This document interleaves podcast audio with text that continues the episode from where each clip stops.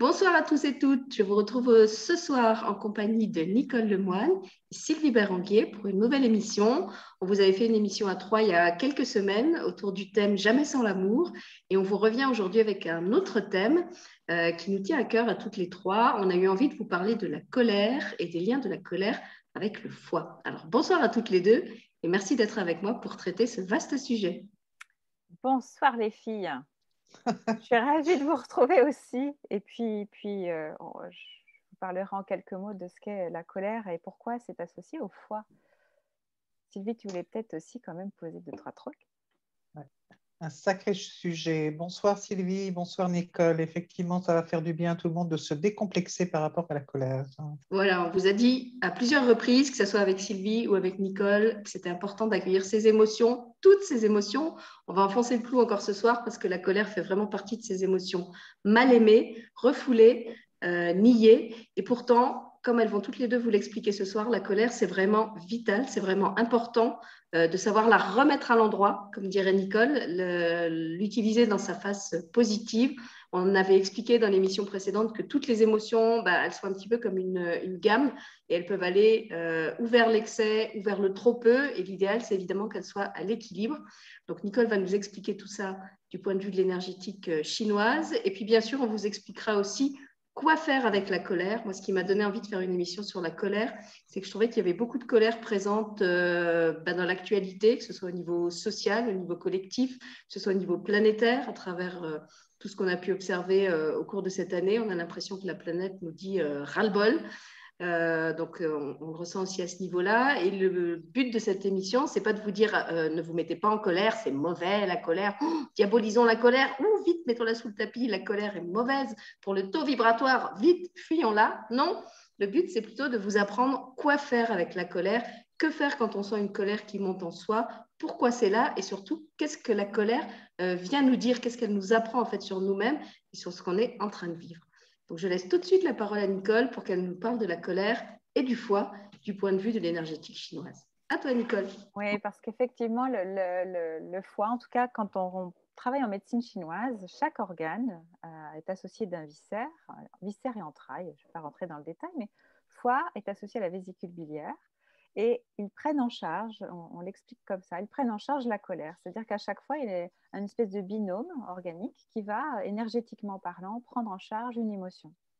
Et la colère, qui est donc une émotion, tout simplement qu'une émotion, rien de grave, tout va bien, vous êtes des vivants, des êtres humains et vous avez le droit à la colère comme tout le monde. C'est un très bon outil, on va le voir ce soir, est associé effectivement, en tout cas prise en charge par, l'énergie du foie et de la vésicule biliaire faire de la bile, par exemple, c'est une forme de, colère à la vie. On n'est pas toujours confiant, en fait, en la vie, et ça fait partie des expressions possibles. Euh, le foie, il a plein, plein de rôles. Et euh, celui que je vais peut-être euh, poser aussi là ce soir, c'est qu'il a aussi un rôle dans le transgénérationnel. Pas souvent quelque chose de très connu, ça. Il y a beaucoup de personnes, par exemple, qui vont me consulter parce qu'elles ont mal dans leur corps, dans un muscle, elles ont une des tendinites par exemple, c'est-à-dire la tâche du muscle sur euh, l'os, hein, ou alors euh, dans le corps musculaire, et puis ça passe pas, et puis on court, mais on a mal, on est obligé d'arrêter. Et, ben, par exemple, ça, c'est typiquement, euh, force, grande chance en tout cas, c'est l'énergie du foie qui est bloquée. Et il se peut fort qu'en fait, une petite colère qui soit bloquée, une petite colère qui soit en rapport avec ce que vous vivez, mais qui soit aussi un miroir de ce que dans la famille, souvent, c'est une façon familiale de vivre les choses. Et donc, euh, on respecte cette fameuse tradition familiale. Parce que sinon, on aurait peut-être le sentiment de ne pas appartenir à nos familles. Et donc, ainsi, on va euh, alourdir et encore plus nourrir la, tension musculaire. Voilà, ça c'est un exemple, mais c'est tout à fait ce qui se passe en permanence dans nos vies. C'est des espèces de, de petits miroirs. Notre corps, c'est vraiment un super outil quand vous ressentez quelque chose, il n'y a pas de mensonge. Vous ne vous mentez pas. C'est comme l'envie de pisser. Vous voyez, vous n'êtes pas en train de vous demander si le voisin va vous autoriser à y aller. Non, c'est l'heure pour vous.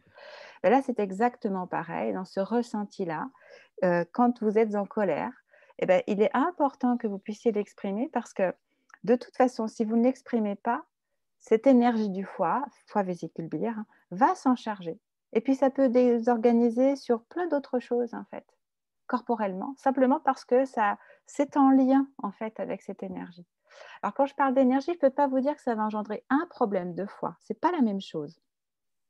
quand on a un problème dans l'organe foie ou dans l'organe vésicule biliaire, bien évidemment, euh, ces méridiens des deux sont perturbés.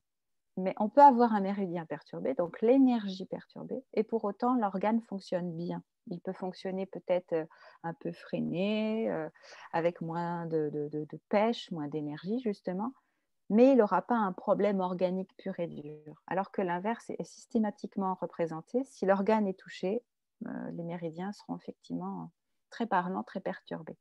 C'est un petit peu différent, c'est pour ça que je parle de l'énergie du foie en fait. Hein. C'est important de distinguer ces choses-là voilà, enfin, je balaye un petit peu rapidement là, mais je, tiens vraiment à vous dire que oui, effectivement, cette colère, peu importe ce qu'il a engendré, elle parle de vous. Avant toute chose, on est en colère contre soi. Par exemple, je parlais du transgénérationnel. On répète quelque chose que familialement, l'éducation a proposé, puis on l'a pris, on l'a testé, puis on le garde. Puis on n'a pas vu qu'on le gardait encore. Ben, euh, cette colère, en fait, elle est là pour euh, simplement pour vous révéler, en fait et donc vous dire, ben, ah oui, ça vient d'où en fait? Et puis depuis quand est-ce que je fais ça? Et puis, euh, et puis petit à petit, finalement, dénouer les choses jusqu'à vous dire, ah ça, je ne l'avais pas regardé. Je ne l'avais pas regardé en tant qu'adulte. L'enfant, il s'appuie sur les parents. L'adulte est, censé en tout cas s'appuyer sur lui. Ça ne veut pas dire qu'il ne va pas écouter ce qui se passe autour. Mais il va quand même aller, il aura le devoir d'aller écouter comment ça se vit pour lui c'est là qu'il va pouvoir jouer son rôle de façon individuelle, mais unique. En le jouant, ça veut dire qu'il va l'apporter aux autres. Et c'est pas ni bien ni mal, ça encore. Mais c'est important d'aller le regarder. Qu'en tant qu'enfant, on n'a pas eu trop de choix, on va dire ça comme ça, on est allé expérimenter des choses. Ben, euh, pourquoi pas? C'est vrai, on, est entouré de personnes, on veut se sentir appartenir à ce groupe, à ce clan. Mais après, euh, au niveau de l'adolescence, c'est justement, et là il y en a des colères, hein. l'adolescence c'est justement l'âge où on va aller euh, regarder ce qu'on nous a dit, ce qu'on nous a demandé d'apprendre, ce qu'on a dupliqué, et puis on va faire du tri. Donc il y a des choses qu'on va vraiment jeter entièrement, il y en a qu'on va modifier, puis il y en a qu'on va garder. Mais ce qui est important, c'est de voir cette colère, elle va permettre de passer à l'action aussi. Donc c'est tous ces tous ces jeux-là, alors ça ne veut pas dire qu'enfant, on n'est pas le droit non plus à la colère. Hein, là, les enfants aussi font des colères et c'est très très bien. Euh, mais c'est un outil. Prenez-le vraiment comme un outil. Une émotion, c'est une information. Ça vous explique juste ce que cette chose à l'extérieur se raconte à l'intérieur de vous. Comment ça se vit déjà à l'intérieur de vous? Donc, ce que je veux vous dire par là, c'est que c'est important de savoir que ça parle de vous. Je ne suis pas en colère à cause de de ce qui se passe à l'extérieur, mais du fait de croire ça pour moi. Parce que je le crois moi-même, j'ai besoin que ça se dise autour, à l'extérieur, pour me dire, OK, c'est ça qui me dérange. Parce que je crois ça pour moi. Je vous raconte juste une petite anecdote. Il y a quelques années de ça, j'étais en, vacances en famille, l'été, tout ça, on va très bien, détendu, allongé, euh, près d'un plan d'eau. Donc on s'était baigné, tous en maillot de bain, en train de sécher sur la serviette. J'avais mes deux adolescentes, une de chaque côté, puis on était en train de faire, je ne sais plus, des mots fléchés, enfin bref, peu importe quoi. Il y a un ballon, un ballon en cuir qui m'est arrivé dans la figure.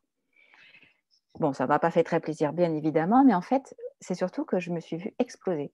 Je suis partie en colère, mais comme ça, sans qu'on m'ait demandé euh, quoi que ce soit. Et j'avais mes deux adolescentes qui me regardaient à dire Mais tu te tais, oui, mais ça va pas bien. Rien que dans le regard, je sentais l'interdit d'être en colère. Et moi, j'étais devant un petit bonhomme qui avait peut-être 4-5 ans, c'est tout. Et puis je lui dit Mais ça va pas, mais il faut faire attention. Regarde, il y a du monde, regardez, il y a du monde autour de vous. Enfin, et tout en voyant que je m'observais, je me disais bah, Ça va pas bien de te mettre dans cet état-là. Et ce qui est assez extraordinaire, c'est qu'à ce moment-là, en même temps que j'étais en colère, je me disais, ben oui, là, tu es en train de te mettre en colère, mais au fond, bah, ça ne change pas ce que tu es. En fait, tu es toujours la même Nicole. Voilà, en fait, tu peux même t'aimer de la même façon. C'est pas que j'aimais être en colère, hein, mais j'apprenais à voir que ben, ça changeait absolument pas ce que j'étais. C'était très ponctuel, là. C'était juste en train de me traverser, de sortir, mais que ce que j'étais profondément, ben, ça changeait pas, en fait. Et ça a tout arrêté. Ça a tout stoppé. Et, c'est rentré dans l'ordre, en fait. Mais je ne vous dis pas la tête de mes ados. Puis quand le bum est parti avec son ballon en s'excusant platement, excusez-moi, madame, excusez-moi, elles m'ont fait une morale de dingue parce que j'avais été en colère et que ça ne se faisait pas. Mais maman, tu te rends pas compte Bon, voilà, en fait, euh, bah, elles avaient sûrement besoin, elles, de se mettre en colère après moi, de se dire, comment Dieu, mon Dieu, la honte. Euh, bon, à côté ça, cette colère, elle a été juste arrêtée très vite parce que, bah oui, en fait, ça change rien. Là, ponctuellement, qu'est-ce que ça dit de moi? Il n'y a que moi qui pouvais aller le regarder. Mais est-ce que ça changeait quelque chose de moi? Rien. Que dalle. Juste une expérience ponctuelle. Je sais que Sylvie, tu voulais dire quelque chose sur les enfants à ce sujet-là, mais peut-être tu peux rebondir sur ça. Mais en tout cas, je trouve que ça, c'est important, savoir que bah, ça ne change pas ce qu'on est. Quoi. Vous pouvez vous détendre, hein, même si vous êtes en colère régulièrement. Faut juste prendre le temps de se dire, est-ce que ce ne serait pas quand même un schéma auquel je crois? Parce que quand on est en colère, vraiment, toutes les colères que je peux voir passer au cabinet à chaque fois, les gens me disent toujours, je suis en colère contre cette chose-là. Voilà ce qu'on m'a dit. Voilà ce que j'ai vu. Voilà ce qui a été fait, c'est pas normal, c'est injuste. Ouais. Et vous? Pourquoi ça, ça vous embête? L'autre, finalement, s'il le fait, c'est que ça ne l'embête pas. Et donc d'aller voir là où nous, on est à croire quelque chose qui nous pollue nous-mêmes. Parce que la colère, quand vous la sentez, vous ne vous sentez pas bien. Puis un peu comme pour ma situation, bah, il y a tout le monde autour qui vous fait comprendre que vraiment, ce n'est pas bien du tout. Ouais, mais est-ce que ça change vraiment quelque chose pour vous? Bah non, vous allez encore plus vous, la, vous renfermer. Donc, est-ce que vous pourriez pas aller un tout petit peu plus loin et regarder d'où ça vous vient en fait? Qu'est-ce qui ferait que ce serait pas bien Non pas d'être en colère, mais euh, si la colère est là, c'est que vraiment il y a une part de vous que vous n'accueillez pas en fait. Et puis quand elle se dit en face de vous, ben, vous l'interdisez. Vous l'interdisez parce que la colère aussi, c'est Oh mon Dieu, il ne faut pas le dire, ce que disait Sylvie tout à l'heure. Alors justement, dans ton exemple, est-ce que tu as réussi à décoder ce qui avait déclenché cette euh, colère chez toi? Tu parlais du transgénérationnel. Est-ce que c'était quelque chose euh, de cet ordre-là? C'était pas du transgénérationnel, mais c'était vraiment le côté je suis tranquille, je suis dérangée. Alors ça, c'est le premier euh, effet classique. Puis après, c'est ah, c'est intéressant. Ce ne serait pas permis, moi c'était même dans ce sens-là pour euh, la situation ponctuelle, hein, c'était dans, la lecture ponctuelle, mais c'était ah c'est pas permis de se mettre en colère parce que normalement j'aurais dû parler gentiment, habituellement j'aurais parlé gentiment. Et pour la première fois j'explose comme ça et grâce à mes filles, je me dis mais maman ça va pas, mais qu'est-ce qui t'a pris, mais d'habitude, enfin le d'habitude qui déboule et je me dis ah ça c'est intéressant. Finalement ça m'a permis d'expérimenter que il se passait rien de grave, même si bah, là, ponctuellement, effectivement, j'étais en colère. Je pense que ce petit garçon, il s'en sera souvenu. D'ailleurs, il a joué beaucoup plus loin après. On n'a plus jamais vu le ballon débouler par, euh, par chez nous. Mais c'est c'était pas du transgénérationnel pour moi, c'était l'autorisation de faire quelque chose qui n'était pas habituel chez moi. En fait, c'est comme si ça m'avait permis, dans un moment de détente, d'exprimer quelque chose en toute liberté, de dire bah non, ça suffit. Moi aussi, j'ai envie d'être tranquille, euh, peinard, là, ponctuellement mais c'était pas euh, directement. Voilà, il y avait une première expérience de pouvoir me dire ah ben oui, en fait, je fais l'expérience d'être en colère euh, et que même si ça plaît pas autour, ben en fait, c'est même pas grave. Je m'aperçois moi toute seule que c'est même pas grave en fait. J'avais presque envie de dire au petit garçon T'inquiète pas, hein, je suis juste en train de faire une expérience. Hein. Alors, c'est là qu'on peut peut-être passer le relais à, Sylvie qui voulait nous parler justement de comment on accueille la colère chez les enfants. Est-ce que la colère est, accueillie? Est-ce qu'elle est autorisée? Et qu'est-ce qui se passe quand elle ne l'est pas? Je te donne la parole, Simplement, j'aimerais dire ce que, ce que, tu dis est quand même intéressant parce que c'est vrai que la colère, la première chose qu'elle vient nous dire, c'est dans cette situation, mes besoins ne sont pas respectés. Et là, c'est ce que tu disais, j'étais tranquille avec mes ados, j'étais bien. Ce ballon est venu, en fin de compte, euh, euh, arrêter euh, ce moment de, bien-être que, j'avais avec mes enfants et, c'était non. Et peut-être qu'à l'intérieur de toi, comme tu le dis très bien, bah, presque c'était limite, euh, je sentais que je n'étais pas du tout en colère, mais j'ai simplement exprimé mon agacement. Ça. Et, et, ça, c'est vraiment très, très bien parce que c'est ça la colère. Simplement, elle dit, dans cette situation, mes besoins ne seront pas respectés. C'est la seule chose qu'elle dit. Et en lien effectivement avec les enfants, euh, les enfants, en fin de compte, ça vient du latin infantem. Et infantem, c'est celui qui ne parle pas. c'est celui qui est muet. C'est celui à qui on ne demande pas son avis. Et nous, nous sommes juste des enfants qui avons grandi. Et quelquefois, face à une situation dans laquelle on n'est pas à l'aise et peut-être ben, justement on n'a pas fait le travail que toi tu as fait et tu as pu observer justement euh, le moi, le soi, etc. et de voir dans quelle, euh, dans quelle énergie tu étais et, et de voir qu'effectivement ça va, il n'y a pas péril dans, la demeure, ma vie n'est pas en danger, tout va bien. je suis agacée, mais je n'ai pas de colère en réalité et j'ai simplement manifesté mon agacement.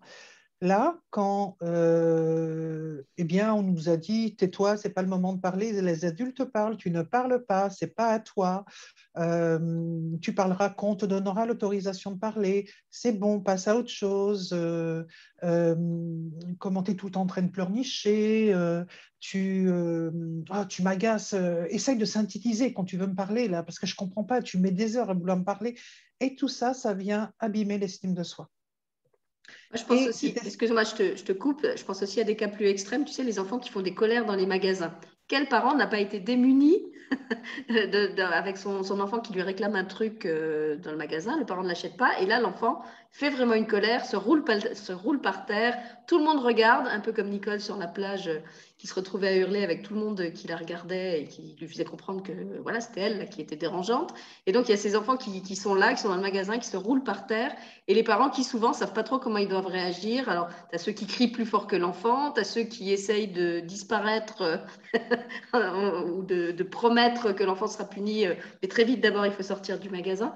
Donc, c'est pas, pas toujours euh, évident, en fait, de, de, savoir comment gérer cette colère de l'enfant. Bah, c'est surtout pas évident, surtout que l'enfant, suivant son âge, il n'est pas en capacité de, gérer ses émotions ou d'accueillir ses émotions parce que son cerveau, c'est une salade de poulpe. Donc, euh, du coup, il est, euh, c'est une éponge. Et dès qu'il va avoir une frustration, euh, bah, pour lui, c'est un tsunami. Et donc, il ne sait pas appréhender cela.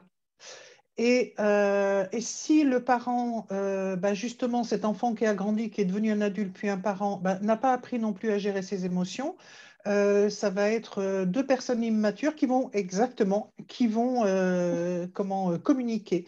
Et l'un ne sera pas accueillir la détresse de l'autre. Et donc, justement, bah, ça va être la montagne. Et à un moment, ça va exploser. Alors, soit ça va exploser en intelligence et l'adulte va se mettre à la hauteur de l'enfant et va communiquer avec lui. Soit ça va être tais-toi, donc c'est-à-dire ce que moi j'ai entendu dans mon enfance. Donc euh, je vais te resservir la même soupe. Euh, et là, ben, bien sûr, l'enfant ben, ne pouvant pas gérer, parce que c'est vraiment une souffrance dans sa tête. Il hein. faut savoir que c'est vraiment une, décharge électrique qui arrive dans sa tête. Donc, euh, le cerveau d'un enfant est vraiment immature. C'est vraiment qu'à l'adolescence commence à y avoir ce que l'on appelle euh, du perfectionnement. Et on dit souvent, euh, c'est pas possible, mon, enfant, il pète des câbles. Mais c'est réellement ce qui se passe en plus. Il pète des câbles, c'est-à-dire qu'il a moins de, comment, de, de systèmes neuronaux et il devient expert.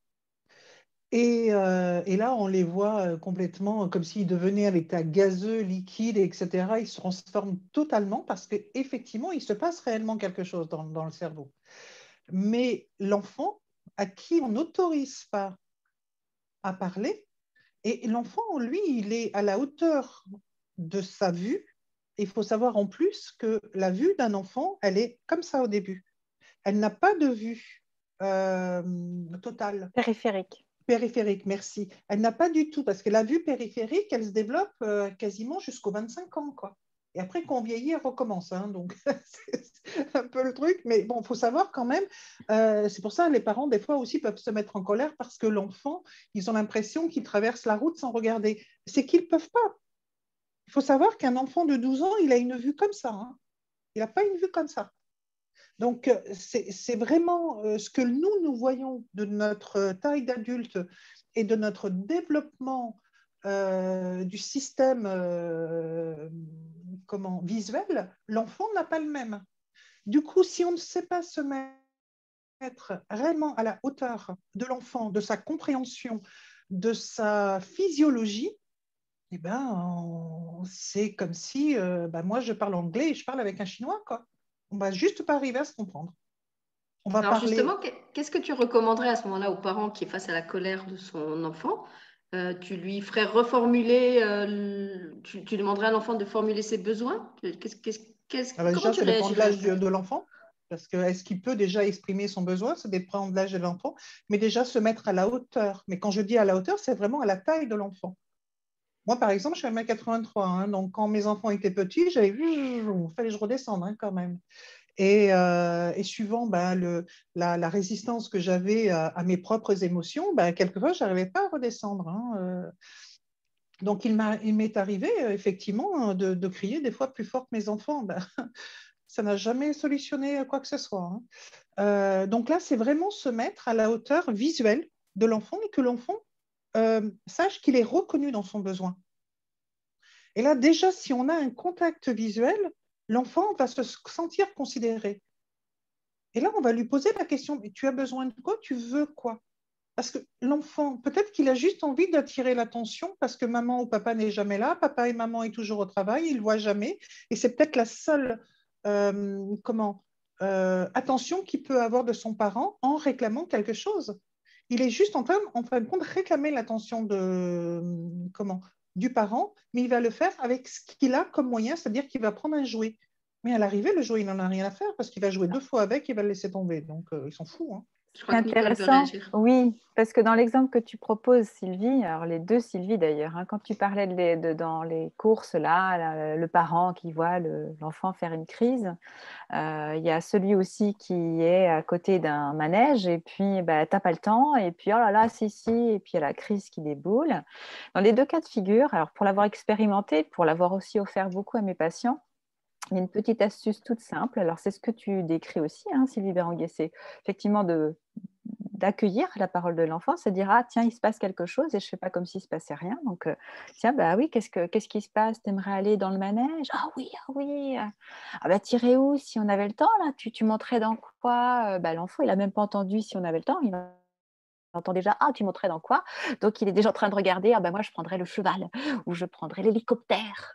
Enfin, bref, donc, ah oui, qu'est-ce qui se passerait si tu. Ah, ben, ben, imagine, tu montes dans l'hélicoptère? Et en fait, vous laissez l'enfant, vous continuez à marcher tout doucement, vous prenez tranquillement la main de l'enfant et vous continuez à marcher tout en l'écoutant de temps en temps. Vous regardez où vous allez, mais vous regardez votre enfant de temps en temps en l'écoutant et en posant des questions, en le laissant parler finalement sur ce que lui, il aurait imaginé s'il était monté dans cet hélicoptère, qu'est-ce qui se passerait, est-ce que tu crois que tu aurais la, la, fameuse queue du Mickey euh? Et si c'est dans, dans un rayon, c'est exactement pareil avec l'objet. L'objet, alors ça peut être n'importe quoi, hein. parfois c'est des objets qui savent très bien ne pas être de leur âge, mais pour attirer l'attention, ce que tu disais Sylvie, ils vont quand même choisir ça et dire bah alors qu'est-ce que tu ferais? Alors s'il y avait ça, qu'est-ce que tu ferais avec ça? Et c'est parti, ils sont dans leur imaginaire. Et quand on imagine quelque chose, et surtout chez les enfants, mais c'est encore vrai chez nous, hein, quand on imagine quelque chose, on est en train de le vivre. C'est-à-dire que là, euh, sur le plan du ressenti, des émotions, puisque la colère est une émotion. Hein. une émotion, c'est quoi? C'est une information. C'est tout. C'est qu'une information. Ça toque à la porte, bah, je ne sais pas ce qu'il y a, donc je vais aller ouvrir. Hop, ça y est, j'ai accueilli l'émotion. Je prends l'information, merci, au revoir. Hop, je referme la porte. Cette information, est-ce qu'elle a sens pour moi? Si elle fait sens pour moi, peu ce que je disais tout à l'heure pour mon anecdote, ça va passer. Je vais très bien la laisser passer, en fait. Si elle ne fait pas sens pour moi, bah, je peux la déposer. En fait, je n'ai peut-être pas besoin de ça, merci, au revoir. Mais dans l'autre sens, cette fois-ci, j'ai rien à en faire. Et puis parfois, on sent qu'il y a quelque chose à en faire, mais on n'est pas prêt. Ben, il n'y a pas de souci, c'est bon. On a déjà fait le premier pas qui s'appelle l'accueil. Donc, avec le temps, on pourra accepter ce qu'elle vient faire et vient dire de nous. Mais en tout cas, cet enfant, je sais qu'à tous les coups, ça marche. Quand on lui propose de faire ça, de raconter, d'imaginer, de parler sur euh, ce que ça évoque pour lui ou pour elle, ça marche à tous les coups. Ça l'apaise direct. Oui, d'autant qu'on sait que pour le cerveau, en fait, euh, et en particulier, comme tu disais, pour le cerveau d'un enfant, il n'y a pas de différence entre ce qui est vécu dans la matière et ce qui est vécu dans l'imaginaire. Donc, en fait, c'est comme si sa frustration, elle était déjà réglée rien que par le fait d'imaginer qu'il a l'objet entre les mains, qu'il est en train de jouer avec. Donc, merci Nicole. Ben, je t'en prie. il n'y a même pas de frustration. C'est ça qui est génial, c'est qu'il n'y a pas le temps de frustration, donc il n'y a pas de mémoire de frustration, donc il n'y aura rien à libérer parce que tout est déjà en train de se vivre pleinement là dans l'instant. Voilà, ces enfants n'auront pas mal au foie. Voilà. Et une dernière chose, parce que tout à l'heure, Sylvie, tu parlais de la vue, effectivement, etc. Et puis, euh, il y a quelque chose d'important, c'est le mouvement. Quelque chose qui va beaucoup mettre en colère les enfants. Et là, je pense aussi au système scolaire, parce que j'en vois beaucoup, moi, avec mon métier, à travers ça. Euh, on parle beaucoup de la concentration, la difficulté de concentration, etc. Et ça, ça met beaucoup en colère les instituts, les élèves et leurs parents. Euh, bien en fait, euh, il faut savoir que quand on parle à un enfant euh, et qu'on lui demande vraiment de nous écouter, mais de nous regarder quand on lui parle, hein, bon, ben jusqu'à 6-7 ans, ça ne sert à rien de leur demander de vous regarder droit dans les yeux, parce que c'est quand ils regardent ailleurs qu'ils sont encore plus à capter en fait ce qu'ils entendent. En fait, c'est comme s'ils chantaient un sens pour pouvoir perfectionner un autre sens. Donc déjà, les enfants tout petits, on oublie quoi, jusqu'à 6-7 ans au moins. C'est énorme, hein, mais parfois c'est jusqu'à 8 ans pour certains. Donc déjà, de ne pas leur demander de nous regarder quand on leur parle, ça leur permet de mieux entendre. Donc du coup, cette concentration, elle se fait juste différemment des adultes. Et donc la mémorisation aussi. Donc quand à l'école, on leur demande tous de regarder dans le même sens autour, euh, je sais pas moi, d'un banc par exemple, on va raconter l'histoire, la maîtresse demande aux élèves de se mettre tous sur le banc autour pour écouter l'histoire il ben, ne faut pas qu'elle demande à ce que les élèves la regardent. Parce que là, c'est râpé. C'est sûr, ils n'auront pas écouté, n'auront pas retenu, parce qu'on leur a enlevé plus de la moitié en fait, de leur capacité mémorielle. Donc, il ne faut pas demander à un enfant jusqu'à ses 7-8 ans révolus de nous regarder pour qu'il mémorise. Et puis après, effectivement, il y a besoin du mouvement. C'est-à-dire que le mouvement, c'est notre premier, outil euh, de, mémorisation. On parle souvent du visuel et de l'auditif, alors que le tout premier, c'est le kinesthésique, c'est par le mouvement. Euh, il suffit de voir les bébés, quand on les porte, en fait, ils ont la mémoire de ce mouvement. D'ailleurs, ils sont portés, c'est la première chose qu'ils perçoivent dans le ventre. Et donc, ça reste en nous tout le temps, ça. C'est pour ça que euh, moi, par exemple, je ne sais pas si vous faites attention, je parle toujours avec mes mains.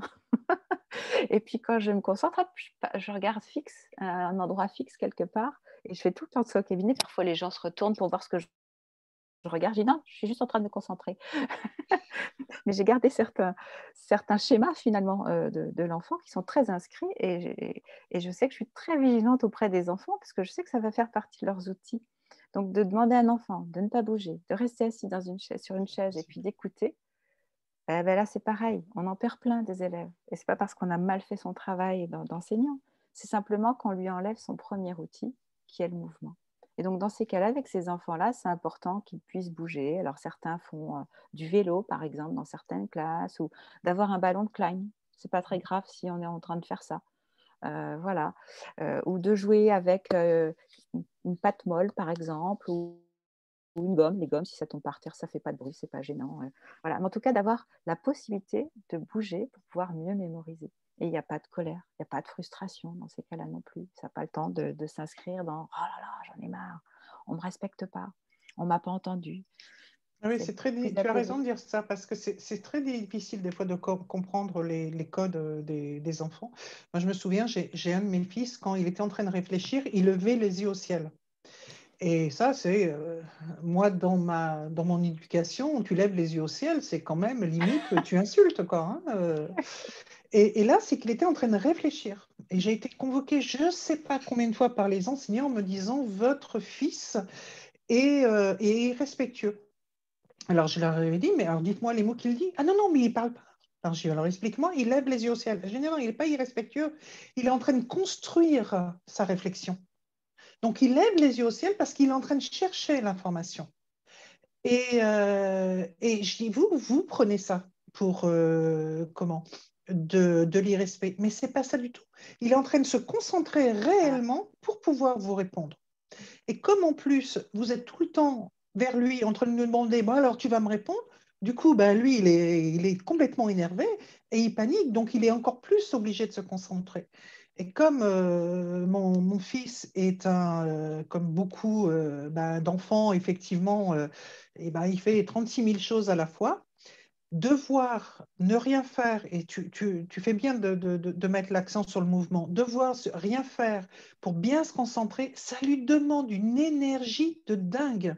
Donc pendant ce temps-là, il ne peut pas retenir, il ne peut pas mémoriser, il peut rien faire parce que toute l'énergie est mise sur je suis obligé de rester tranquille, d'écouter, pendant ce temps-là, ben, je ne peux pas apprendre, je ne peux pas mémoriser, je ne peux pas écrire, je ne peux rien faire parce que tout est focalisé sur je dois être l'enfant parfait que le professeur attend de moi. Parce qu'en plus, il faut savoir, c'est que les enfants, ils, ils, essaient bien sûr de faire le maximum pour être bien, mais ça leur demande une souffrance, une, énergie de dingue. Donc, euh, c'est intéressant parce que quand tu parles de la concentration, en fait, là on va mettre la concentration, c'est là qu'on va mémoriser. Donc en fait, si effectivement je prends toute cette énergie pour me concentrer sur le non-mouvement, je ne pourrais pas prendre l'énergie pour me concentrer sur ce qui est dit. Exactement. Et donc, moi, j'aimerais qu'on se reconcentre sur la colère, parce que là, on est en train de dévier vers les stratégies d'apprentissage avec les enfants, c'est un autre sujet, passionnant certes, mais ce n'est pas celui de ce soir.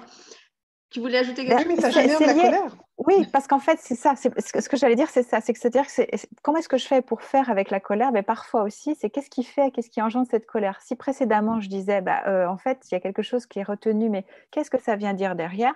C'est exactement ce qu'on est en train de dire là. Qu'est-ce que ça vient dire derrière? Bah, Ça veut dire qu'en fait, moi, mon besoin, il n'a pas été respecté. Je ne peux pas me mettre en paiement. Et pourquoi est-ce que je suis en colère? Parce que je ne me mets jamais en place vraiment. Finalement, là, typiquement, dans l'exemple qu'on donne, l'enfant, dans ces cas-là, il ne se met pas lui en place dans son apprentissage parce qu'il souhaite vraiment apprendre comme tous les autres enfants ou les adultes, etc. Non, il est obligé de convenir à l'adulte. Et donc ça, ça va le mettre en colère parce qu'il a fait pourtant le maximum pour, et puis bah, il va quand même avoir des colères et il aura quand même les mots dans le carnet, alors qu'en fait, il a fait le maximum et que ça ne correspond pas à son apprentissage. Donc, ça rejoue, c'est pour ça qu'on a, c'est pas vraiment dévié, hein, c'est simplement de dire voilà les exemples de colère chez les enfants et voilà pourquoi ça amène à ça. Parce que vraiment, euh, la colère, c'est une information, comme toutes les émotions, mais de façon spécifique, c'est quelque chose qui va être, tu l'as dit, interdit, euh, tabou, euh, refoulé. Euh, on a le droit d'être joyeux. On admet un peu la peur, parce qu'on est de plus en plus obligé de l'écouter quand même. Et puis, bon, bah, la tristesse, mais tu sèches vite tes larmes, parce que c'est quand même pas rigolo de te regarder pleurer. Hein. Mais alors, si tu pouvais ne pas être en colère, ça nous ferait du bien, hein, des vacances même. Bah, là, on parle des enfants, mais c'est valable aussi, par exemple, dans le milieu professionnel. Euh, je pense aux personnes qu'on a quelquefois dans les ateliers avec euh, Nicole, hein, les ateliers Comment arrêter de souffrir, qui nous parlent de leur euh, rapport avec leur supérieur, leur supérieur hiérarchique, par exemple, ou des, des, personnes qui vivent des, alors, qui vivent ou qui interprètent ce qu'elles vivent comme des vexations, des humiliations, bref, des situations qui génèrent de la colère. Euh, et on disait, avant de, lancer l'enregistrement de cette euh, émission, que la face positive de la colère, et Sylvie a commencé à le dire en parlant du non-respect des besoins, c'est aussi le, bah, c'est un peu l'instinct de survie, la protection de soi. En général, quand on se met en colère, c'est qu'effectivement, il y a quelque chose qui ne nous convient pas, qui nous met profondément mal à l'aise. Donc, on l'exprime de cette manière-là, qui n'est pas toujours effectivement la plus euh, adaptée. Quelquefois, c'est le seul modèle qu'on a eu là aussi en tant qu'enfant pour apprendre à dire ça ne me convient pas. Euh, et j'aimerais que euh, Sylvie nous parle un petit peu de ce qui se passe dans le corps au niveau euh, physiologique lorsqu'on se met en colère. Parce que je me souviens que tu avais dit ça dans une émission, une autre émission qu'on avait faite ensemble, et j'avais trouvé que c'était vraiment révélateur. Ben, disons que la colère, avant de la... Comment? Comme tu dis, de dire ah, c'est horrible, c'est une émotion extraordinaire parce que effectivement, elle est juste en train de dire à l'autre mes besoins ne sont pas respectés, donc je suis important, euh, il faut quand même que tu fasses attention. Et la colère, va générer effectivement une hormone qui s'appelle la cortisol, que moi j'appelle le pompier en fin de compte du corps. Et euh, dès qu'il va y avoir un petit peu de, de colère, effectivement, ben, euh, le, corps va, s'enflammer. Et donc, la cortisol arrive comme un pompier euh, qui viendrait effectivement éteindre le feu. Mais si la colère s'exprime trop, justement, c'est fait comme des portes ouvertes dans un immeuble, à ce moment-là, ça va faire un appel de feu. Et là, tout le feu va envahir le corps. Et là, c'est tout le corps qui est enflammé. Et là, par contre, on peut difficilement faire quelque chose. Et vraiment, ce qu'il faut savoir, c'est qu'une minute de colère, c'est une heure sans défense immunitaire. Deux minutes, deux heures, etc. Donc le temps que les défenses immunitaires qui sont dans les intestins, hein, c'est là où, dans notre système euh, acido-basique, hein, si je ne fais pas d'erreur, euh, vont se construire. Là, à ce moment-là, le pH étant trop acide, terminé, il n'y a plus de défense immunitaire. Donc, quelqu'un qui est très en colère pendant très longtemps, eh bien, en règle générale, eh bien, elle peut être aussi malade. Et elle ne comprendra pas pourquoi dès qu'il y a un rhume qui passe, c'est pour elle. Dès qu'il y a un limbago où elle tient mal, clac, c'est pour elle. Torticolis constamment. Euh, elle se fait constamment des entorses parce que justement, bah, elle n'est pas posée euh, bah, pour regarder un peu où elle marche. Donc, elle va être en colère contre tout. Et comme elle est en colère, ben, quand on rentre chez elle, eh ben, peut-être que il va y avoir un vase qui va être un petit peu déplacé sur la gauche et clac, je pars encore en colère. Bref, elle est en colère du matin au soir. Comme elle est en colère du matin au soir, elle a son, système immunitaire donc complètement déréglé, donc elle fait des insomnies, elle est en anxiété euh, constante, euh, ça génère du stress, bref, elle a l'impression qu'elle ne va jamais s'en sortir. Tout simplement, c'est que son taux de cortisol dans le corps est trop important et au bout d'un moment, bah, ça devient délétère ça impacte des organes. Et là, ça peut être sa survie après. Donc, ce n'est pas n'importe quoi quand même la colère. Mm. La colère est une énergie extraordinaire. Euh, elle, nous fait passer à l'action. Euh, elle, nous permet euh, de comment doser. Donc ça, c'est une énergie extraordinaire. Par contre, si elle n'est pas bien accueillie, si elle n'est pas bien conscientisée, si elle n'est pas bien comprise, et que l'on va dans la manifestation de la colère, comme je l'ai dit, euh, je crois que c'était, je me rappelle plus à vrai dire cette émission, mais il n'y a pas très très longtemps, euh, si c'était dans la dictature du bien-être, il n'y a pas très longtemps, euh, pas très loin d'ici, il y a un monsieur qui a manifesté sa colère dans une ville qui s'appelle Clissoui, qui est non, loin d'ici, parce qu'il y avait un problème de facture. Il est allé dans une entreprise avec un couteau, il a manifesté sa colère à travers l'autre. Résultat, il a tué un gamin de 18 ans quand même. Donc, euh, la colère, elle est juste en train, encore une fois, de dire dans cette situation, mes besoins ne sont pas respectés, mais quelqu'un qui n'accueille pas sa colère, qui ne la comprend pas, qui ne comprend pas que mes besoins, justement, ne sont pas respectés et que j'ai besoin de me poser, de prendre un petit peu de distance avec moi-même et faire un peu comme euh, Nicole faisait. Euh, je, suis en train de m'observer de haut. Bon, ça va, quoi. Il n'y a pas péril dans la demeure. Hein. Je ne suis pas en danger, euh, tout va bien. Et là, de me dire, bon, ok, c'est qu'une facture, c'est vrai que ça s'accumule en ce moment dans ma vie, mais peut-être parce que je suis tellement en colère que, ben, voilà, j'ai le mur, il est là. Hein, on parlait dans, la, précédente émission que le mur, euh, ça peut être une montagne, qu'une montagne, il peut y avoir des chemins. Donc, juste en fin de compte, prendre un petit peu de recul, s'apercevoir, ok, je prends un peu de distance avec mon problème, je me pose euh, moi, souvent, ce que je conseille à mes, à mes clients, euh, quand ils ont la sensation par un supérieur hiérarchique euh, d'avoir été malmenés et qu'ils sont obligés de faire un mail, je dis faites-le, mais vous ne l'envoyez pas. Vous l'envoyez le lendemain. Vous le relisez. Voilà, après l'avoir relu. Et là, en général, il fait heureusement que je ne l'ai pas envoyé. Oh, mais alors, ça aurait été une catastrophe. J'ai dit oui, mais c'est bien parce que là, vous vous êtes défoulé. Vous avez dit, donc c'est plus là, c'est sur le mail. Donc déjà, je me décontracte. Le lendemain, je le relis, mais n'importe quoi, quoi. Non, mais si je veux me faire virer, je ne m'y prends pas autrement.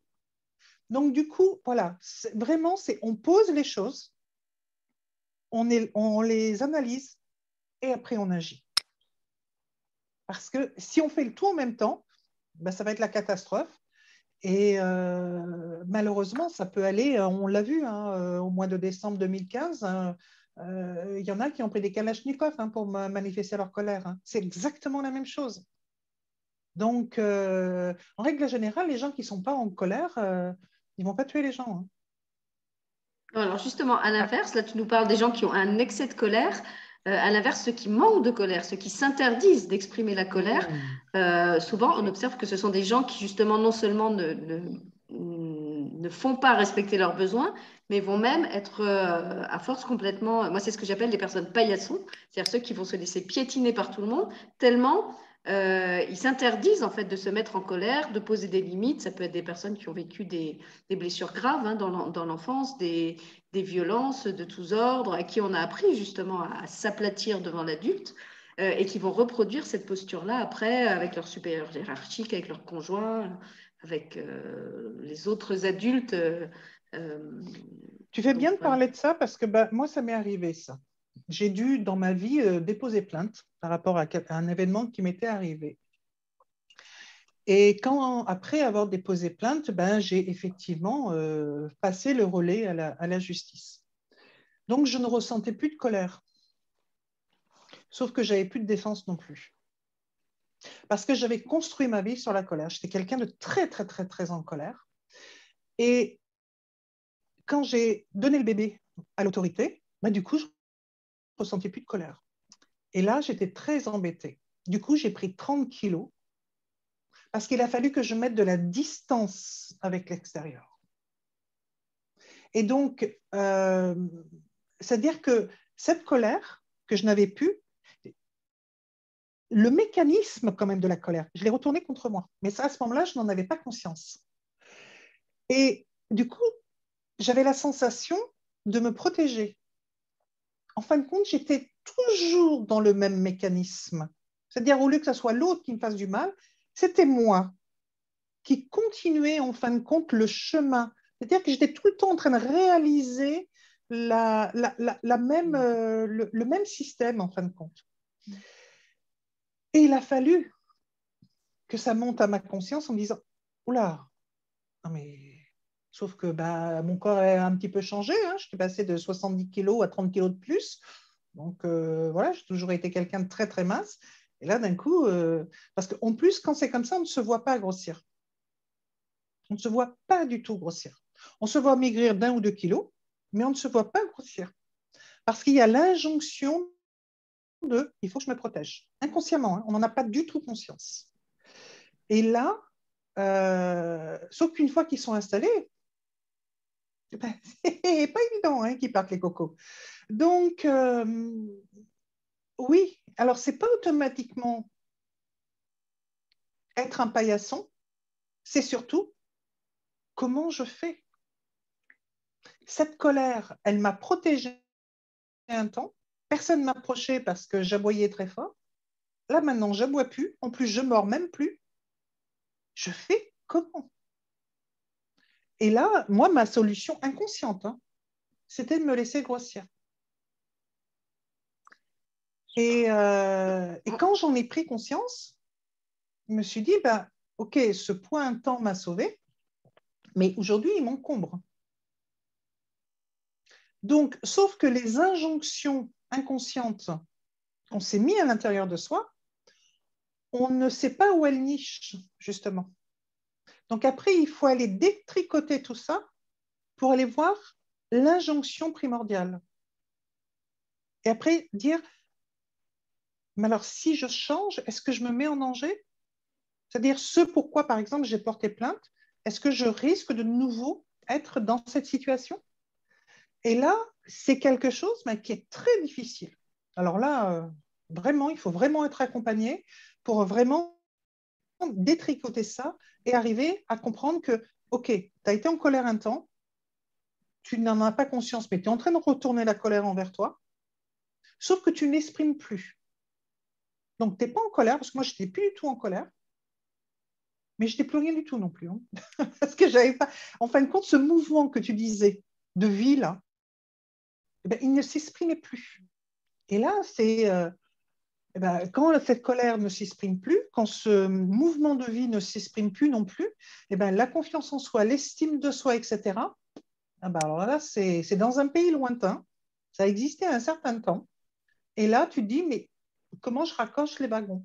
Alors justement, on va repasser la parole à Nicole, parce que j'aimerais bien qu'elle nous explique justement comment on raccroche les wagons, comment on rééquilibre en fait justement d'un point de vue énergétique quand cette fameuse colère, elle est ou en excès ou en, comment on pourrait dire, en déficit, quand il n'y en a pas assez et qu'on a perdu cet instinct de, de, respect, de protection envers soi. En fait, justement, je vais vous donner d'autres outils parce que j'étais un petit peu bref tout à l'heure pour parler de l'association foi et colère. Euh, ce qu'il faut savoir, c'est qu'on a un cycle en fait euh, avec les différents les différentes émotions et, donc les différents viscères qui portent ces, émotions, en tout cas les énergies hein, de ces viscères. Et ce qui précède justement la fameuse colère, c'est la peur. Et ce qu'il faut savoir, c'est que lorsque euh, on arrive à la colère, c'est que la peur, en fait, on n'a pas su trop quoi faire d'elle. Très souvent, c'est ce qui se passe, soit en excès, soit comme tu le dis très bien, en fait, Sylvie, ben, bah ça y est, j'ai plus ça. En fait, je l'ai plus, euh, c'est planqué, je l'ai déposé entre les mains de quelqu'un, comme si j'avais plus moi à le gérer. Et, quand on est dans, une peur comme ça, puis on n'en a même pas conscience parce que c'est vraiment ce qui se passe et que c'est juste la colère qui arrive, on n'arrive pas à remonter à la peur qui a engendré ça. C'est ça qu'il faut comprendre aussi. C'est-à-dire que euh, l'art de la peur, c'est de toujours se planquer. Euh, la peur, d'ailleurs, quand vous avez peur, euh, vous fuyez la peur. Donc, ça commence très, très vite hein, à ne pas la voir et à pas aller la regarder. Mais quand on en est là, elle va déclencher finalement, heureusement, hein, elle va déclencher d'autres euh, émotions et notamment la colère. Et normalement, la colère, quand effectivement on arrive à la, digérer, c'est-à-dire quand on arrive à voir ce qui nous a mis en colère et comprendre que c'est une part de soi finalement, ce qui a déclenché par exemple cette, euh, la, procédure qui fait que tu te tournes vers la loi pour que ça se mette en place, euh, eh bien, il y a forcément eu alors une colère dirigée vers un extérieur, et en fait, la colère dans ces cas-là, c'est dire stop à un schéma, un peu ce qu'on disait tout à l'heure avec les enfants qui disent stop à un schéma, ou parce qu'ils trouvent que les parents s'occupent pas d'eux, ou parce qu'eux euh, ont besoin finalement de d'autres outils pour se concentrer et pour apprendre. En tout cas, il y a un stop. La colère permet vraiment de dire stop. Et à la fois, il y a quand même, une fois qu'on a dit stop à l'autre, il y a un accueil à faire avec soi-même. Ça suffit pas de dire stop à l'autre. Ça veut dire, eh ben, ok, j'ai mis stop, c'est bien. Ça, dans la vie humaine, il fallait ça. Il fallait que je me positionne, en gros. Hein, c'est ce que ça sous-tend. Mais moi, en fait, comment est-ce que je fais pour aller m'accueillir? Et c'est là où après, il y a le travail d'aller regarder les peurs, d'aller regarder autour de ce, de, quand c'est arrivé. Eh bien, comment est-ce que je me regardais? Quelle image de moi j'avais? Qu'est-ce que je vivais? C'est finalement remonter un petit peu le temps et avec euh, ce remonter le temps, de regarder ce que je vivais, comment je le vivais. Euh, là, on va voir qu'il y a eu des peurs, on va voir qu'il y a eu des relations qui ne nous ont pas plu, on peut les appeler parfois des relations toxiques, c'est à quoi on dit stop justement. Euh, mais en fait, on peut remarquer aussi que d'autres personnes côtoient la personne à qui on a dit stop, ne semblent pas déranger, et d'ailleurs, ils sont même respectés par cette personne. Ah, ah, ça, c'est sacrément curieux quand même. Parce que normalement, si vraiment c'était l'autre le problème, tout le monde devrait avoir le même problème avec cette personne. Ce n'est pas le cas. C'est toujours intéressant d'aller discuter avec les autres personnes. Mais comment tu fais toi, avec cette personne? Parce que moi, j'y arrive pas. Hein. Moi, j'ai qu'une envie, c'est de le mettre au porte-manteau. Hein. Et, et, donc déjà, ça peut donner des outils. Ça peut permettre aussi de réaliser qu'on n'est peut-être pas en place. On n'ose peut-être pas se positionner. On est peut-être déjà sur la défensive. Il faut savoir que si je suis sur la défensive, c'est que j'attends l'attaque. Sinon, mm. ça ne sert à rien de se défendre. Donc, du coup, si je suis déjà sur la défensive, c'est que je considère qu'une relation, c'est forcément sur le mode bataille. Mm. Et ça, c'est mon problème. Ça veut dire que déjà, je n'ai pas confiance en la vie. Et que je n'ai pas confiance en moi, d'être moi, quel que soit ce qui m'entoure. Et quand je dis quel que soit ce qui m'entoure, je peux prendre l'exemple de la météo. Hein. Vous allez trouver que c'est un exemple très banal, mais pourtant, il est très parlant. Parce que quelle que soit la météo extérieure, ce que je suis ne changera pas. Et je vous promets que quelles que soient les personnes qui seront autour de moi, ce que je suis ne changera pas. Mon comportement peut changer, mais ce que je suis ne pourra jamais changer. Et c'est petit à petit, comme le disait Sylvie tout à l'heure, en étant accompagné, qu'on remonte en fait ce fil. Et puis qu'on se dit, ah, je vois, en fait, j'ai peur d'être ce que je suis. Waouh, découverte. Je veux être heureuse, je veux me sentir bien et j'ai peur d'être heureuse en fait et d'être moi. On arrive toujours à un moment donné à ça. C'est intéressant. Le temps. Ouais, c'est intéressant ce que tu dis que tu dises avec la tempête parce que c'est vraiment ça. ce que je dis souvent à mes clients, euh, parce que j'aime bien aussi les, métaphores comme ça parce que ça permet vraiment de mieux comprendre vous avez le choix. Vous pouvez observer la tempête et voir ce qui se passe et voir si ça vous concerne ou pas. Ou vous pouvez être dans la tempête et, et voir la manifestation de la tempête et être dans le tourbillon. Donc après, vous avez le choix. Et quand on a le choix, on a la puissance qui va avec. Parce qu'il y a le sens de ce que l'on veut. Et, récupérer effectivement euh, ce qu'on pourrait appeler libre arbitre, donc son choix, son positionnement, et on se dit, ah oui, donc jusqu'à maintenant, et c'est bien ce que tu dis vraiment entre la bataille et l'attaque, parce que c'est vraiment ça, c'est vraiment une dualité. Si je suis dans la bataille, euh, eh bien c'est qu'à un moment donné, bah, j'étais dans l'attaque. Euh, et, je suis toujours en, en, fin de compte entre les deux. Et c'est vraiment bien que tu l'annonces comme ça et que tu l'avances comme ça, parce que je pense que ça va aider beaucoup de gens. Et ensuite, euh, à un moment, tu te dis, OK, ça, j'en ai fini avec ça je ne sais pas comment je vais faire, mais par contre, je sais que je peux au moins observer. Et après, je fais le choix si je veux rentrer ou si je veux rester à l'extérieur.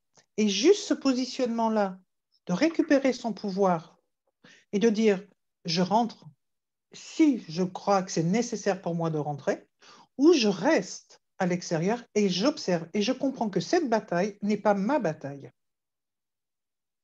Et là, on prend du petit, un petit peu de pouvoir et encore un petit peu de pouvoir. Et quand on prend du pouvoir, on reprend de la confiance. Et quand on reprend de la confiance, on reprend de l'estime de soi. Et quand on reprend de l'estime de soi, on reprend de l'amour pour soi. C'est intéressant parce que tu parles du pouvoir, Sylvie. Et en fait, le problème souvent de la colère, c'est qu'on a peur de perdre son pouvoir. La, peur qui précède, c'est vraiment ça. C'est comme si on se sentait attaqué sur son propre territoire qu'on croyait vraiment que l'autre, parce qu'il nous voit différemment, ferait nous, de nous quelqu'un de différent et qu'on perdrait notre pouvoir. Et en fait, il n'y a pas de pouvoir chez l'autre, jamais. Il détient rien de nous, en fait. Il détient son regard, mais ça, c'est son pouvoir à lui, mais jamais le nôtre. Et quand tu parles de l'amour, pour continuer le cours de, de, ce chemin, donc on a dit qu'il y a la peur, puis ensuite, effectivement, ça va basculer vers la colère, donc le foie.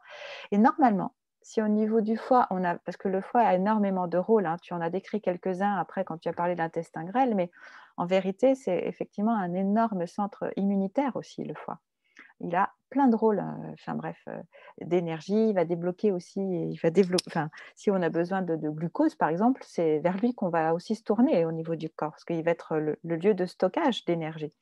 Ben, mais en tout cas, ce, foie qui est colossal, il va normalement, c'est comme la forge du forgeron, ça, ça doit transformer les choses. C'est-à-dire qu'à un moment donné, à cet endroit de la colère, on doit transformer le regard qu'on a porté sur les situations pour ensuite aller vers s'aimer vers l'amour. C'est-à-dire que de la colère, qui est née, elle, de la peur, on transforme et on lâche la peur et donc on lâche la colère pour dire en fait, je suis que de l'amour en fait. En fait, c'est ce que je disais tout à l'heure dans mon exemple. En fait, ça change rien. En fait, j'ai craint, j'ai craint que ça change ce que je suis, qu'on me définisse autrement, qu'on ne me comprenne pas, qu'on ne me voit pas, qu'on ne m'écoute pas, en fait, qu'on m'entende ou pas, qu'on me regarde ou pas, qu'on me voit ou pas, ben, j'existe. En fait, il n'y a rien qui changera le fait que j'existe. Et là, du coup, on peut basculer vers l'amour, autrement dit, vers ce que nous sommes tous tout le temps. Alors, vous, vous êtes des thérapeutes, vous avez cette capacité à prendre du recul par rapport à vos émotions, vous savez aussi les nommer et les reconnaître. Qu'est-ce que vous recommanderiez à des personnes qui soit sont des colériques à répétition, soit au contraire ont du mal à manifester la, colère, pour justement trouver la, juste attitude par, rapport à cette colère, arriver effectivement à ne pas embrayer tout de suite dans la manifestation de la colère euh, un peu de manière euh, compulsive. Voilà, euh, de manière. Il y, a des gens qui sont un peu des addicts à la colère, hein, qui ne savent pas exister sans, la colère. Et puis, à l'inverse, pour ceux qui n'arrivent pas à la manifester, euh, qu'est-ce que vous leur conseilleriez en fait pour réussir à se réapproprier cette colère et cette, euh, bah, cette notion de je, suis précieux, je, compte euh, et j'ai le droit à ce qu'on me respecte et à demander, à faire en sorte qu'on me respecte? La peur est beaucoup liée avec le fait de mourir, la peur de mourir. La peur de mourir. Si j'arrête d'être en colère, ben peut-être que ma vie est en danger. Si j'arrête ça, peut-être que je vais mourir. Il y a, une, frontière entre la peur et la mort. comme si, euh, tu parlais de porte tout à l'heure. J'ouvre cette porte, mais qu'est-ce qu'il va y avoir derrière? Il y a quelqu'un qui va me sauter dessus, il y a quelqu'un qui va me faire du mal, il y a quelqu'un qui...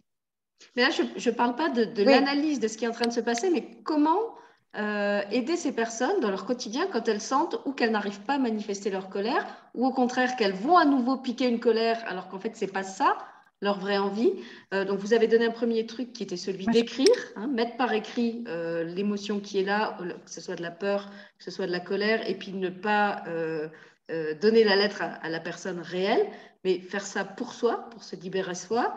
Euh, est-ce que ça peut aider, par exemple, je ne sais pas, d'essayer de, respirer calmement? Je pense à Nicole qui propose ça souvent en atelier, reprendre conscience de son corps, revenir à l'instant présent. Vas-y, Nicole. Mais moi, je, je, conseille vraiment de donner du temps, parce qu'en fait, là, ce qu'on voit, c'est qu'à chaque fois, finalement, je vais mordre à l'hameçon. Mmh. Ma mmh. première réaction quand je suis en colère, c'est que je ne peux pas faire autrement que mordre à l'hameçon, parce qu'en fait, ce que tu décris aussi, Sylvie, cette fameuse bataille qui perdure. J'ai peur de mourir. Pourquoi? Parce que j'aurais peur de perdre mon pouvoir. Et si je perds mon pouvoir, je vais mourir. Mmh. Je peux exister. C'est pour ça que ça tourne en boucle. Et donc, qu'est-ce qu'on peut s'offrir? C'est bah, déjà euh, d'avoir une petite phrase, de l'avoir notée quelque part en sachant que, bah, en fait, ce que je suis ne change jamais. Ce que je suis, je le suis. Ce que je crois être n'est pas ce que je suis. Et puis après, une fois qu'on a posé cette phrase et puis qu'on sent que la colère remonte de nouveau, qu'on est vraiment tenté de, mordre à l'hameçon, eh bien de prendre du temps pour soi, de dire oula, là, là, je commence à souffrir là. Là, je suis qu'une envie, là, j'ai envie de mordre. Donc, je vais aller me prendre du temps pour moi. Et donc, bah, c'est l'heure de quitter la pièce, c'est l'heure d'aller peut-être aux toilettes, parce qu'on est toujours tranquille, peinard dans les toilettes, euh, ou d'aller faire un petit tour dans le jardin. Ou... Mais il est l'heure de prendre le temps pour soi et de se dire Ah oui, c'est quoi déjà? Et on sort la petite phrase Ah oui, en fait, ce que je suis, je le suis toujours. Ah mmh. oui. Et puis ce que je crois être, ah oui, là, je croyais bien que j'allais perdre mon pouvoir. Hein. ah, ce que je crois être, en fait, n'est pas ce que je suis. Ah, ouf, ouf. C'est marrant ce que tu dis parce que pendant le confinement, il y a une personne euh, qui m'a appelé en me disant euh, Au secours, j'ai trois, trois ou quatre, j'ai pu. Ouais, je crois que c'était quatre bouffées de colère par jour. Et, euh, et, cette personne, je lui ai demandé de, j'ai demandé s'il avait une plante chez lui. il m'a dit oui. Donc j'ai dit bah écoutez, à chaque fois que vous avez des bouffées de colère, vous arrosez la plante. Il me dit mais je vais la tuer. je pensais à ça. si c'était très bien, comme ça, vous allez vous rendre compte à quel point vous vous faites du mal. Et donc, du coup, il a extériorisé sa colère et il l'a rendue matérielle et sa colère devenait la plante. Et dès qu'il avait une bouffée de colère, il arrosait la plante. Et il a vu que bah, il l'arrosait beaucoup. Du coup, il a pu matérialiser, il a pu surtout hum, comment conscientiser le nombre de bouffées de colère qu'il avait dans la journée. Et effectivement, pour reprendre ta phrase, euh, ce que je suis ou ce que je crois être, ben, je suis toujours moi, quoi. Et là, c'est juste l'expression de la situation que je ne comprends pas qui se manifeste en moi et qui me fait monter la colère. Mais si je regarde bien, je suis en sécurité, je, je, je, je, risque rien parce que c'est vrai que les injonctions qu'on avait quand même pendant le, pendant le confinement, euh, c'était lourd quand même. Euh, c'était, voilà, tout le monde allait mourir au même moment, euh, enfin bon, bref. Et là, c'était vraiment extrêmement difficile. Et là, la personne se rendait compte que chez elle, eh ben, effectivement, il n'y avait pas le Covid. Elle était en sécurité, tout allait bien. Au fur et à mesure, elle a pu se poser. Et elle a fichu la paix à la plante. Hein. Donc, du coup, la plante va beaucoup mieux. Et elle aussi. Donc, c'est vraiment, tu vois, pendant que tu disais ça, j'ai pris ça, c'est qui est, un ah, petit bout de tissu. Voilà. Et souvent, quand les gens sont en colère, je leur demande de manifester leur colère en prenant ça. Et au bout, au bout d'un moment, je, il me parle tout doucement parce que la colère, elle s'est mise là. Et là, justement, et il me regarde, il fait C'est sympa votre truc. Ben, je dis Ben oui.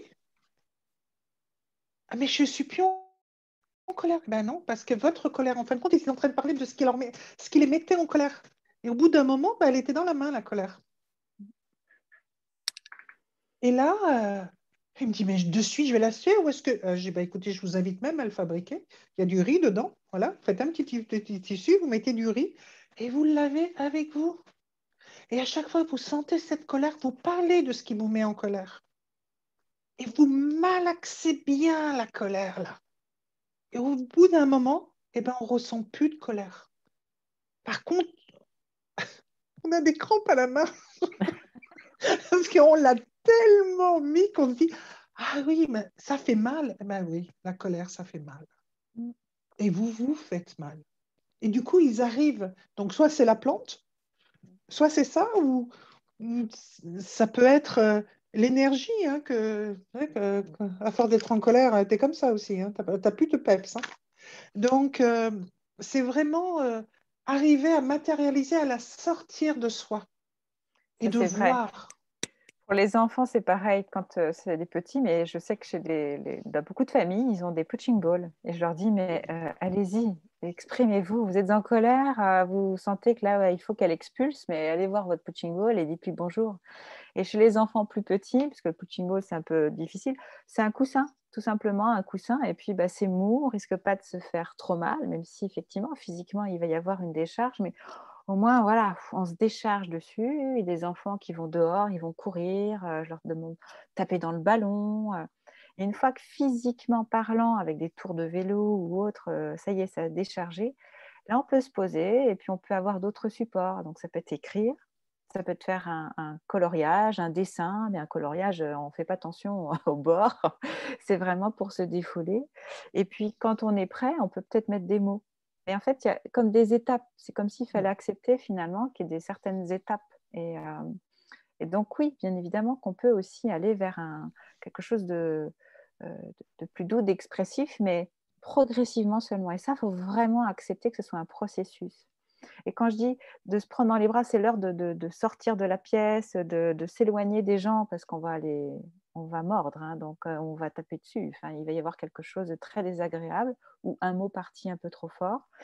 C'est vraiment important de se l'offrir parce que de toute façon, au final, vous allez amener de la douceur. chaque fois, ça va descendre, descendre, descendre, puis vous allez retrouver votre véritable identité. Donc vraiment petit à petit, mais il faut pas hésiter à le faire et ça peut être quatre fois par jour, comme tu le disais, Sylvia. Ça peut être même plus au besoin mais de réitérer. C'est toujours le même processus. Voilà, c'est le même procédé, mais c'est un processus. Ça veut dire que ça ne va pas se faire effondre d'un seul coup, mais que petit à petit, au fur et à mesure des années de pratique. oui, parce que, au bout d'un moment, on va, on, comme c'est un processus, au bout d'un moment, on va la sentir venir. Et là, on va se dire, tiens, il se passe quelque chose.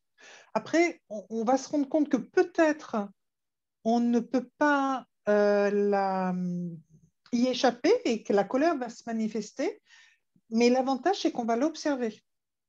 Et au fur et à mesure, à un moment, on sera en capacité de totalement l'accueillir et, euh, un peu comme dans l'émission que l'on avait fait sur, sur les émotions, de sentir cette vague, en fin de compte, nous envahir. Et, on a vraiment la sensation de, soigner hein, quand, vraiment il y a cette vague qui monte.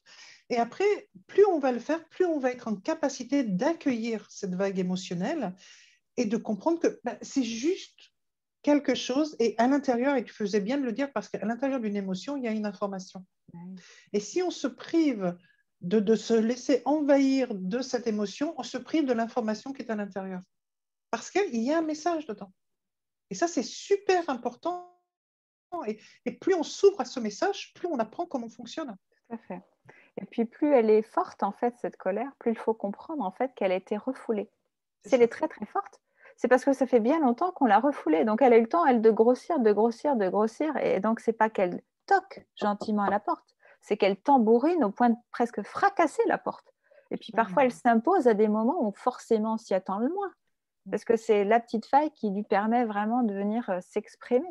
Donc, euh, oui, vraiment, et il faut accepter que ce soit un processus et que petit à petit, ben, ce soit moins fort. Du coup, on aura, déjà repéré tous les signes qui nous amènent à Ah, oula, ça y est, là, il est l'heure que je parte. À tout à l'heure. Voilà, et, ainsi de suite. Mais vraiment, tous les jours, en fait. Ça arrive tous les jours dans ces cas-là. Et c'est, n'est pas grave, en fait. C'est juste une info. Hein. C'est juste une info. Et effectivement, quand on ne connaît pas les codes, on croit que c'est l'autre, c'est à cause de l'autre. et donc, euh, on exprime sa colère à travers l'autre. Alors, euh, bon, bah, ça peut être des mots, mais ça peut être des coups. euh, ça peut être encore plus que des coups. Et, des, fois, ça fait, ça fait des drames. Quoi, hein. Malheureusement, le récit de, des informations nous le disent constamment. Hein. donc, et quelquefois, c'est retourner aussi la contre colère contre soi-même. Et malheureusement, ben, on s'enlève la vie. Hein. Donc, ça va mes besoins ne sont pas respectés, ben, de toute façon, dans ces cas-là, je sais que je vais manquer à personne, alors euh, cac, je passe à autre chose.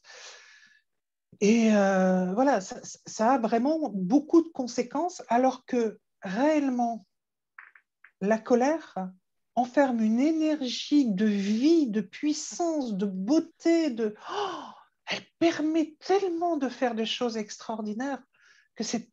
Franchement, il ne faut pas s'en priver. Mais il faut la, faut la canaliser. Et là, euh, on peut arriver à faire des choses euh, géniales. Alors justement, je voulais en parler. Moi, je voulais donner une autre clé dont, on n'a pas encore euh, parlé, je crois. Avec les enfants, il y a un truc qui marche très bien, par exemple, c'est le jeu. On peut jouer la colère, on peut jouer à être le tigre, la panthère, le monstre. donc, quand vous en avez un qui est en colère, vous, vous, pouvez lui faire jouer un personnage colérique qui a besoin de, de je sais pas, de, de, tuer tout le monde, de faire un carnage. C'est le jeu. Dans, le jeu, tout est permis. Donc, il n'y a, pas de, a pas de tabou à la colère, il n'y a pas de punition à la colère. Donc, ça, ça marche très bien avec les enfants. Euh, et puis avec les ados, il y a aussi tout ce qui peut être, euh, si vous avez la chance d'avoir un ado qui est un petit peu intéressé par ce qui est d'ordre artistique, il y a la musique, euh, la danse, euh, écrire des textes de, rap, du genre musical qui leur plaît, danser avec une musique qui va leur permettre d'exprimer leur colère. Il y, a, plein de musiques très punchy. Euh, moi, je sais, quand j'étais jeune étudiante, euh, j'écoutais beaucoup Nirvana, qui était un groupe complètement déjanté, et je mettais ça avant mes partiels parce que ça me défoulait. Voilà, je me défoulais avec ça. Et j'étais pas spécialement en colère, mais la colère qu'il y avait dans cette musique me faisait sortir mon stress, en fait. Il y a le sport, vous en avez parlé. Euh, il y a euh, le théâtre qui permet aussi d'endosser tout un tas de personnages qui vont nous permettre de vivre ces émotions interdites, puisque là, bah, c'est légal, c'est sur scène, c'est dans un cadre, euh, ou c'est dans le cadre d'une improvisation, mais en tout cas, c'est permis et c'est contrôlé d'une certaine manière. Donc, il y, a, en fait plein de façons de, de s'approprier cette colère.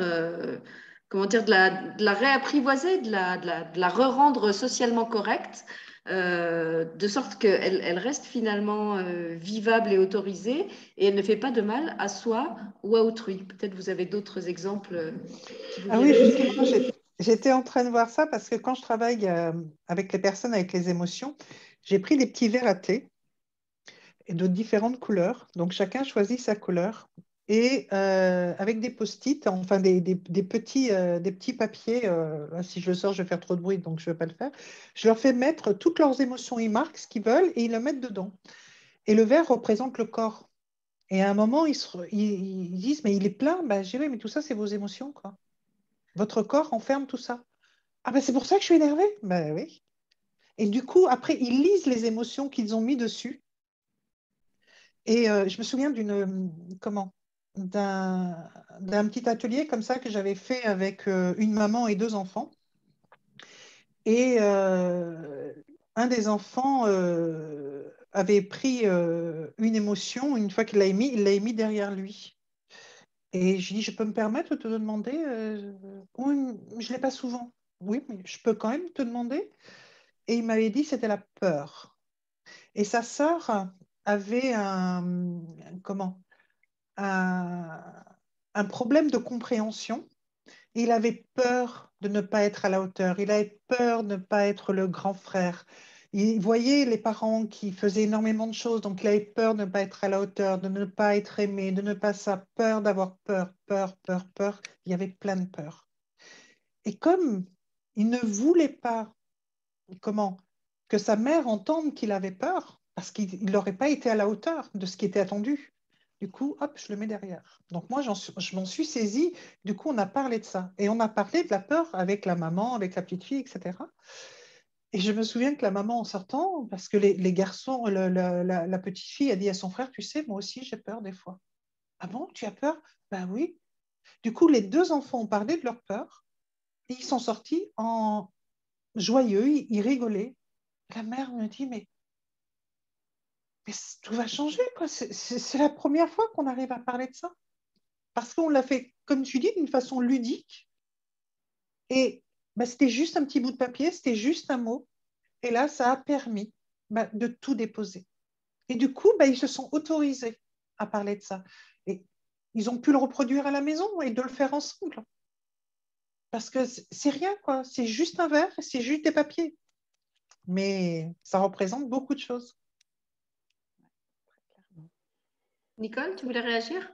Oui, non, mais c'est tout ça. En fait, quand tu parlais des jeux de rôle, je trouve qu'effectivement, c'est un très, très bon euh, outil. Et il y a des ados qui adorent les vidéos, par exemple. Ils adorent, euh, je ne sais pas moi, les, les, séries, les films, etc. Et notamment les séries. Et donc, quand il y a des personnages qui correspondent aux émotions finalement qu'ils ont, qui traversent, c'est un très bon moyen d'aller euh, s'amuser à leur donner euh, le, prénom de la personne qui est par exemple très souvent en colère dans la vidéo. Et, et hop, ça y est, il y a quelque chose qui démarre et ça, il y a un petit pas de côté qui est fait, tout en permettant quand même que l'émotion sorte. Et puis du coup, ça amène à, discuter aussi de ce qui a déclenché ça. Euh, et puis du coup, d'aller de, regarder ce que ça signifie pour le jeune ou pour l'adulte ou le jeune adulte. Ou, et, parce que c'est ça à chaque fois que tu as regardé, c'est quelle est cette peur qui est cachée derrière, que la colère essaie de manifester et qui m'empêche de m'aimer.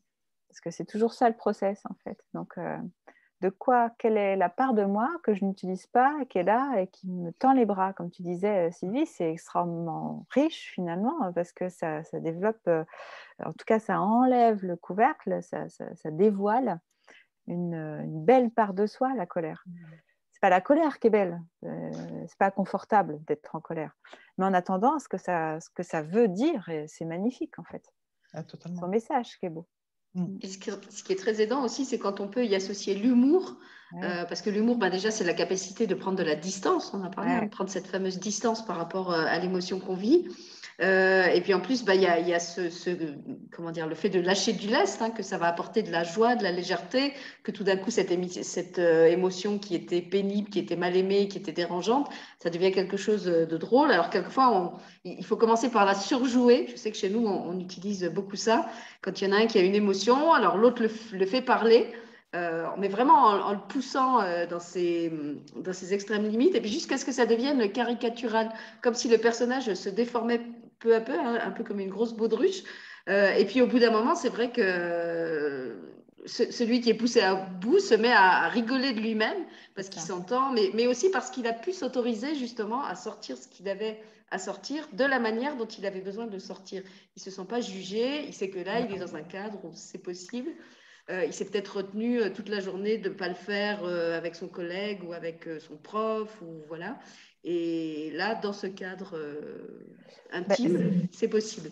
C'est finalement d'ironiser, finalement. C'est comme si on parvenait à, s'ironiser. Et nous, je sais qu'à la maison, il y, a, une blague qui, du coup, est devenue la blague de, dès que quelqu'un se met en colère, et puis quand il y a quelqu'un qui veut surenchérir, et que ça recommence un, tout petit peu, hop, ça y est, tous les autres disent Oh, popcorn C'est le signal de Oh, chouette, on est au cinéma, on est en live et donc, euh, ça fout. D'un seul coup, euh, ben, il y a la ouais, vous êtes agaçant parce que oui, c'est agaçant parce que d'un seul coup, tu peux pas ne pas voir, tu sais, la fameuse observation que je faisais tout à l'heure, tu peux pas ne pas regarder ce qui est en train de se jouer, te dire, oh mince, j'ai remordu à l'hameçon. Et, mais c'est c'est pas grave en fait. Oui, chez nous, c'est avec les gens qui se plaignent. En fait, mon fils écoute beaucoup de rap. Et dans des discussions qu'on avait eues, je lui avais expliqué que souvent, ce que je n'aimais pas chez les rappeurs, c'est qu'ils se posent dans une position de, victime et ils se plaignent. En fait, ils se plaignent de la banlieue, du fait qu'ils sont rejetés, qu'ils sont mal aimés, que leur avenir est, bétonné, blablabla. Bla, bla, bla. Et donc, euh, quand on, il y en a un ou deux justement qui se met un peu dans ce rôle de victime, l'autre le regarde et lui dit bon, tu vas faire un rap là. Ça, ça. peut-être suffire. Voilà. Euh, j'avais un collègue euh, quand, euh, au boulot, il disait Playmobil en avant les histoires.